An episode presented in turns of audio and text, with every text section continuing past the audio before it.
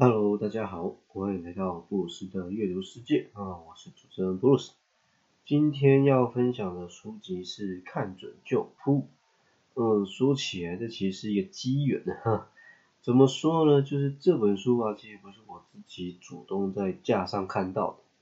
就是说，以它的出本日期来说，大家如果现在要去图书馆找的话，应该还没有进货。那我是在哪边看到它呢？就是我是其实在一个运动场合的情况下获得的。那因为这本书的作者其实蛮特别的，他是这个前兄弟象的球星，那后来成为了这个中华职棒的秘书长，大家叫他老帮的冯胜贤先生写的。作为一个球员，后来成为这个行政面的长官，其实我觉得这一切有很多的不容易。毕竟大家普遍还是认为运动员就是比较头脑简单、四肢发达嘛。不过当然之前也有分享过一些书籍，作者的背景是运动员出身。不过可以看到就是说，即便都是运动员背景，那在不同的项目啊，甚至不同的性别，那擅长跟考虑还有采取的方式，其实都会有所不同。那么这本书适合什么样的人阅读呢？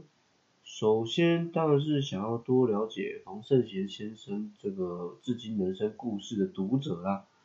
这本书我觉得某个层面来说也算是他的自传，嗯，在谈他自己在球场上以及应该球场后的一些点点滴滴。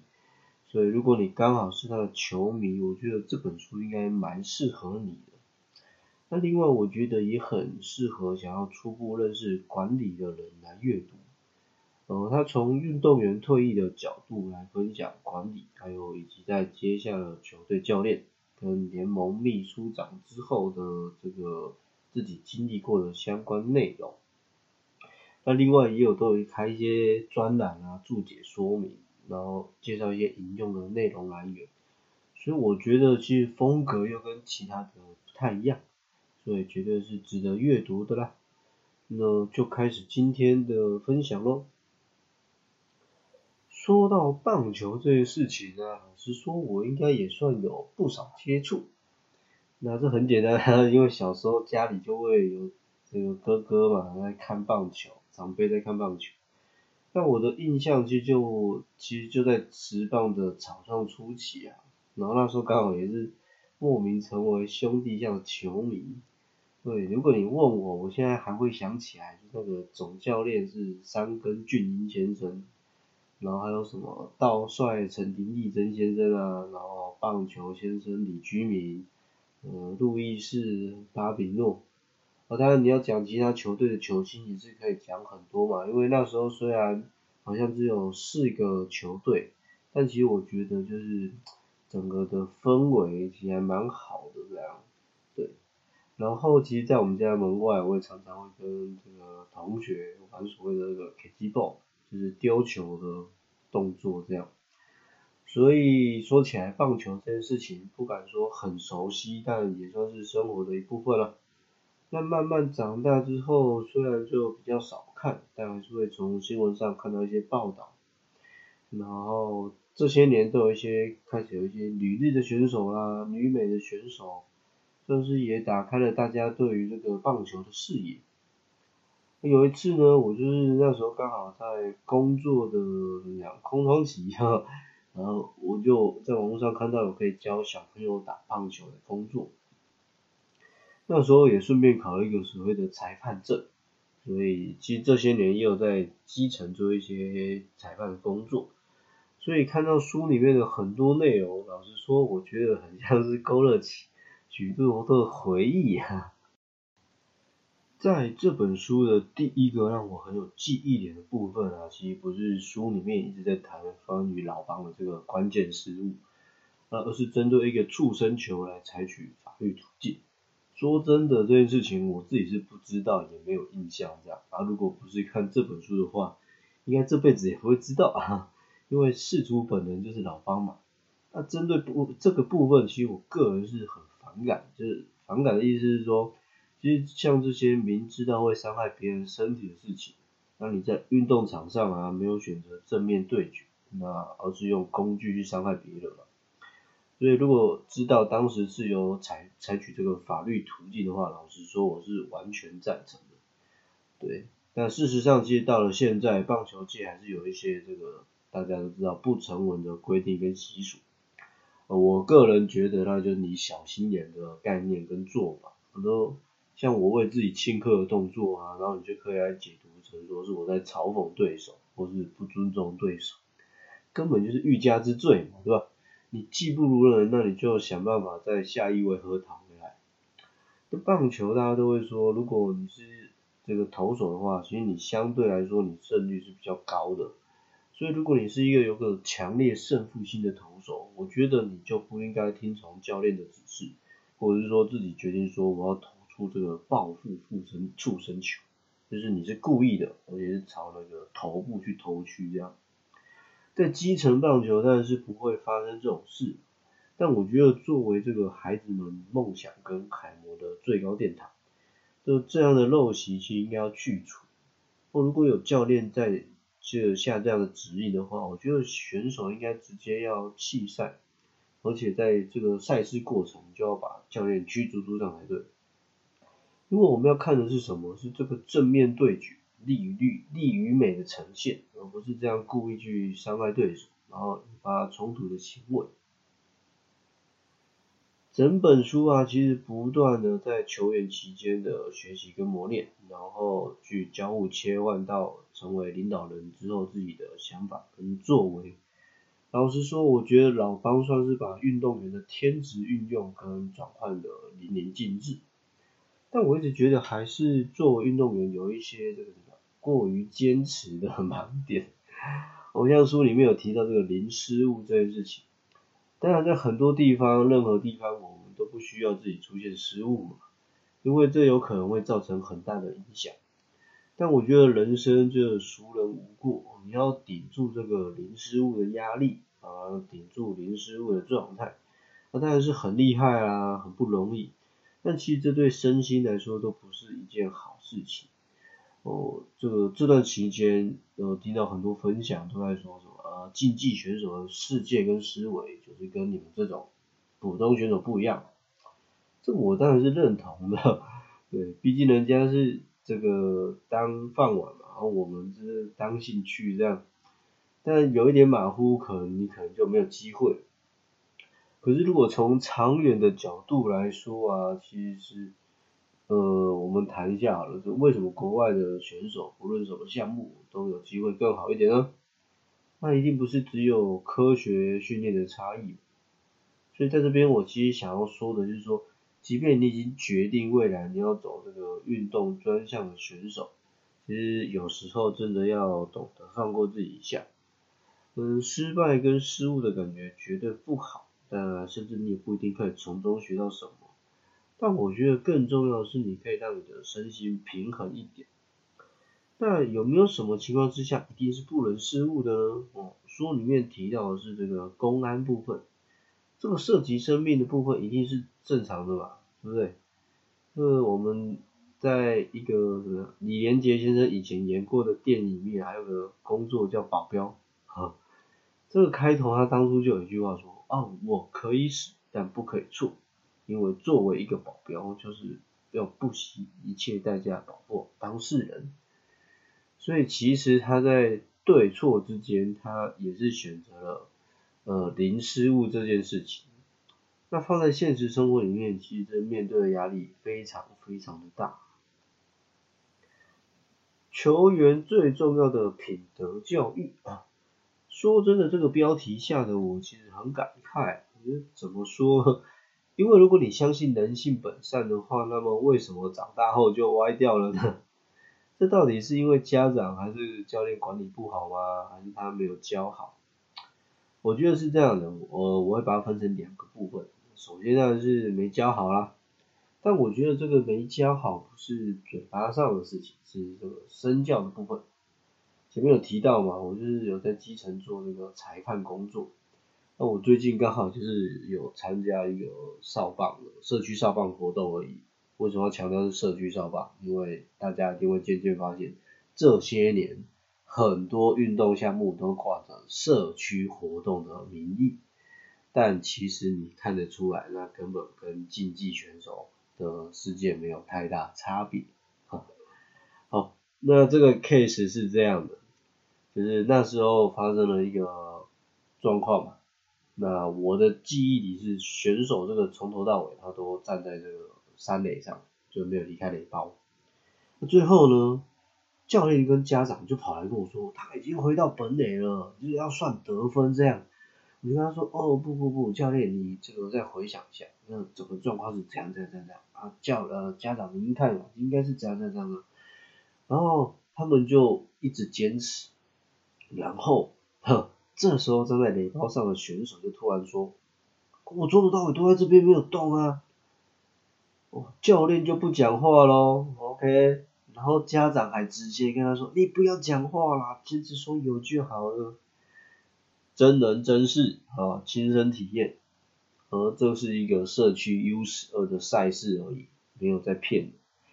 所以要说品德教育哪里出了问题，我觉得最大的问题之一就是这个家长跟教练的胜负心完全可以已经遮盖到他们的廉耻心了这样。另外一个部分是我觉得既然我们不可能保证这个社会是安全的，那其实我们就不应该过度保护小孩才是。人长得越大，自然接触到资讯跟需求就会变多，你挡是挡挡不住的。所以要有好的判断能力，其实不该是在运动场上而已，而你在生活里面也要有这样能力。所以其实品德教育的培养跟运动能力的培养能力培养比起来是更不容易。但我相信你有培养好的话，它会比你的本能反应更深深的刻在一个选手身上。所以我觉得谈品德教育这件事情啊，大人跟社会的这个身教部分，绝对是最要优先调整的。书本的中段开始就在谈很多关于管理跟科学化训练的内容啊。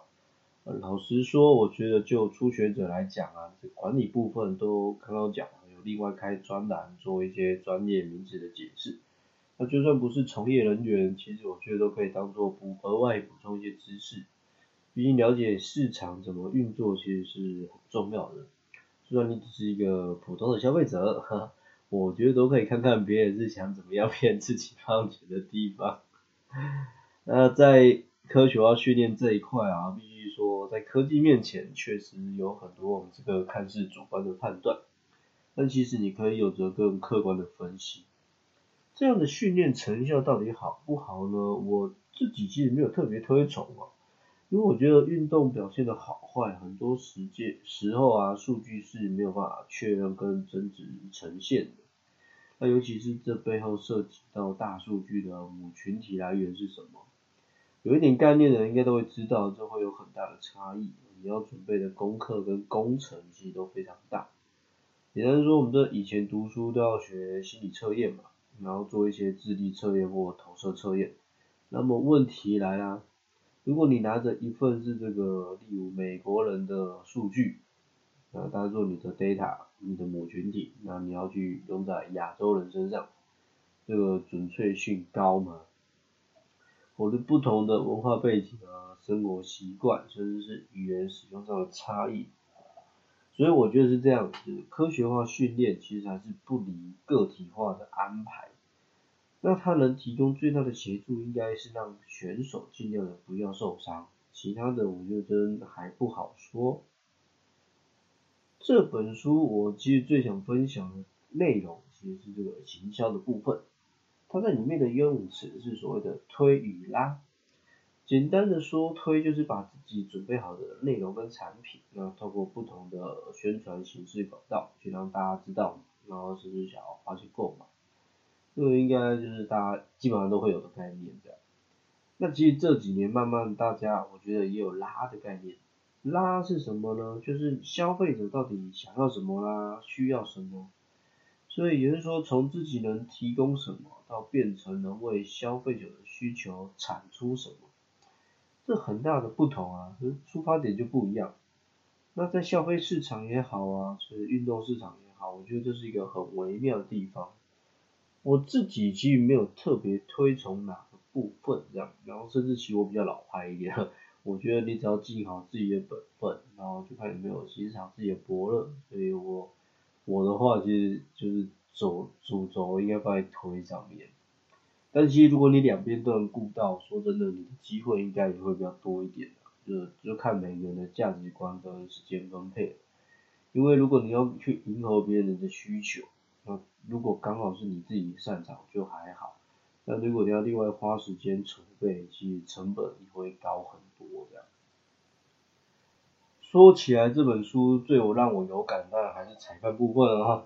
我自从有在做裁判之后啊，其实常常看球赛都不是看什么球员表现啊，然后球评或主播讲的内容，都都是在看这个裁判的判判决跟走位。毕竟这个职业的身手跟我这种的业余打工的应该不一样。但其实也要直接的说啊，这职棒裁判、职业裁判的能力有没有真的比较好，你也不见得。这个部分就是也不是外国月亮比较圆，常常大家应该都可以看到，嗯，美国大联盟啊、日职、韩职，我们举办一些世界杯等级赛事时，各国的裁判都还有可能发生那种很基本然后很夸张的离谱判决。所以如果是业余裁判来执法，其实我觉得真的也不会比较差。只是说这个裁判的养成跟培训到底应该怎么样呢？我觉得其实不单单要比较，就是像球队一样有一二军，其实你一定要大量先增加数量跟单。做基层裁判其实也蛮多年的，那其实基本我我觉得啦，是素质其实真的没有比较差，只是为什么每年去参加这个职业裁判甄选就不是很多？我觉得最大原因之一就是你的待遇不够有保障。就像那些有能力进职棒的选手，最后其实蛮多选择企业队一样，因为他可以延续球员生涯，然后生活有保障。那退役之后呢，还有运动以外的技能在身上。最后啦，这句话我觉得对于常常看比赛的应该会有感，就裁判的素质真的会影响到这个比赛的胜负走向，甚至是精彩内容。这本书就先分享到这边了啊，说起来我觉得也算是把中华职棒的这个各个角度都分享跟介绍的很多很彻底。那当中其实有提到在疫情严重期间，作为全球第一个开打的职棒联盟，以及这个在职棒三十周年的时候做的这个各种内容安排，确实对于一个只看比赛的人来说，还多了很多不同的观点可以去了解。其知道的其他层面，所以如果你有兴趣的话啊，记得要去找书来看了。下一集预告，呃，要来分享的书籍是《走在庄子逍遥的路上》。说起来，这也是一本看别人分享的书，呃，不过有点久远。但是这个出版日是两千零四年，但好像最近也不知道为什么变畅销书了，对。那我阅读的时候，感觉这本书就要花一个月来时间来分享，我好像也没有办法分享的很彻底，只能说截至目目前为止的分享，要说经典书籍的相关内容，这应该算是第一本吧。毕竟这个庄子的思想，它是在西元前三百年啊，就是距今差不多两千四百年的这样。可那时候对万物的参透啊，我觉得也没也是蛮精辟的。所以如果有兴趣的话，可以先去预约来看，或等我来跟你聊聊。是 Bruce，下次见喽。